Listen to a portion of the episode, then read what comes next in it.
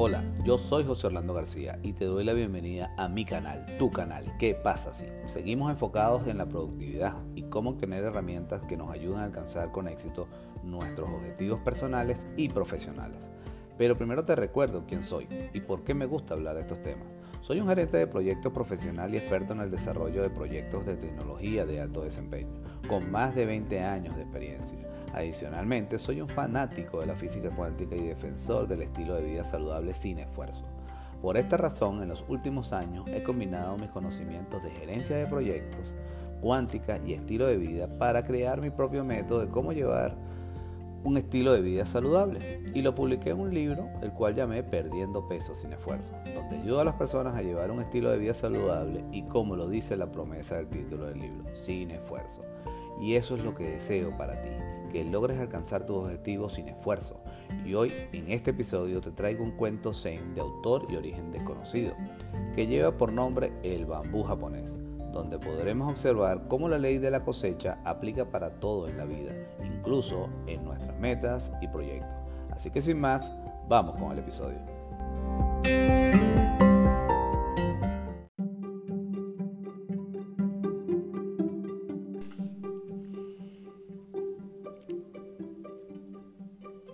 El bambú japonés y la importancia de tener paciencia o de saber esperar. No hay que ser agricultor para saber que una buena cosecha requiere de buena semilla, buen abono y riego constante. También es obvio que quien cultiva la tierra no se para impaciente frente a la semilla sembrada alándola o forzándola con el riego de echarla a perder, ni tal vez gritándole con toda su fuerza, crece, crece ya, hay algo muy curioso que sucede con el bambú japonés y que lo transforma en una planta cuyo cultivo es no acto para impaciente.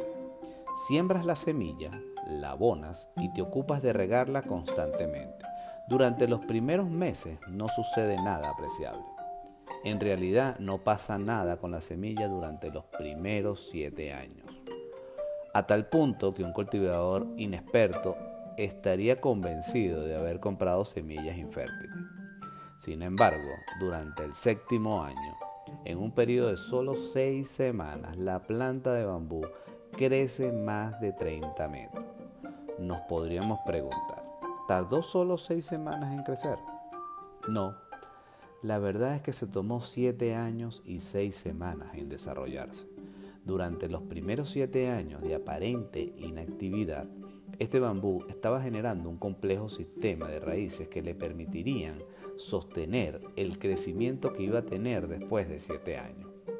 En la vida cotidiana, muchas veces queremos encontrar soluciones rápidas, triunfos apresurados, sin entender que el éxito es simplemente resultado del crecimiento interno y que éste requiere tiempo. Quizás por la misma impaciencia, muchos de aquellos que aspiran a resultados en corto plazo abandonan súbitamente sus proyectos, trabajos, planes o sueños justos cuando ya estaban a punto de conquistar la meta. Recuerda, el agua parte la roca no por su fuerza, sino por su constancia.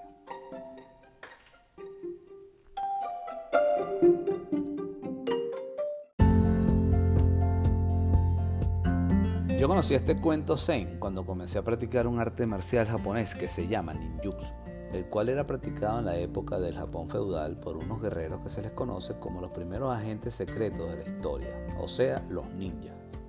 Pero lo curioso es que la palabra ninjutsu está formada por dos palabras, nin, que en español significa paciencia, y jutsu, que significa arte.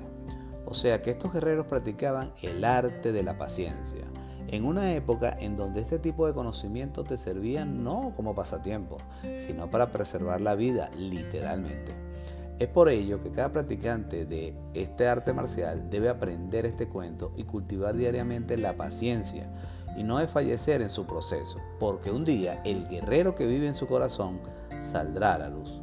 Por otro lado, quizás hayas escuchado un dicho que dice, la paciencia es una virtud que no todos saben esperar, porque la paciencia no es solo la capacidad de esperar, sino la habilidad de mantener una buena actitud mientras esperamos, ya que implica constancia, perseverancia y autodominio. Es confiar en el proceso con templanza, firmeza y serenidad en medio de la adversidad. Porque al igual que el bambú japonés, durante los primeros años de nuestra siembra, estamos creando un sistema de raíces internas que serán capaces de soportar a esa persona en la que nos estamos transformando. Pero el problema es que esos cambios internos no se ven y la mayoría de las veces renunciamos a nuestros resultados justamente cuando estamos cerca de alcanzar nuestro objetivo. Y más que el ser humano busca la gratificación inmediata. Algunos afirman que es producto de la época que estamos viviendo. Yo difiero de esta afirmación, ya que está demostrado que nuestro cerebro no le gusta esperar y funciona bajo un sistema de recompensas inmediato. Es por ello que la celebración y reconocimiento de los logros diarios es tan importante en la ejecución de proyectos, ya que nos ayuda a mantenernos motivados y optimistas en dirección de nuestra meta. Por lo tanto, si yo deseo ser una persona saludable, millonaria, amorosa, feliz, exitosa, delgada, etc., primero debo convertirme en esa persona internamente para después poder exteriorizar como resultado a esa persona. Así que yo te invito a qué pasa si buscas ser paciente como el bambú, que en sus raíces guarda su sueño, es rígido y fuerte en sus creencias de quién es, pero a su vez flexible y por medio de su flexibilidad puede bailar con el viento y fluir con la vida, y así siempre levantarse más fuerte. Confía en tu proceso con la paciencia del agricultor, que estás haciendo todo lo necesario para convertirte en ese resultado que estás buscando.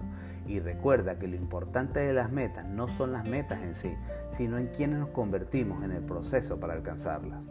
Adicionalmente, si tienes dudas, no te preocupes, sigue adelante y contáctame ya sea a través de mensajes directos en el canal o mis redes sociales, las cuales están en la descripción del episodio. Y seguro que juntos encontraremos la respuesta.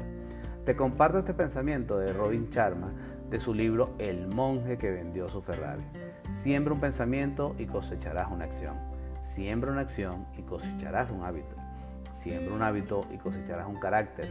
Siembra un carácter y cosecharás un destino. A esto se le llama fraguar el carácter.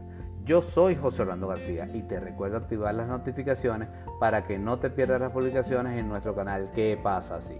Además, si te gusta este tipo de contenido y consideras que otros pueden beneficiarse de él, compártelo y regálanos 5 estrellas para llegar a más personas. Finalmente, no olvides que tú eres el héroe o heroína de tu propia historia. Solo queda de ti aceptar tu rol. Hasta una próxima oportunidad y gracias por escuchar, pero sobre todo por pasar a la acción.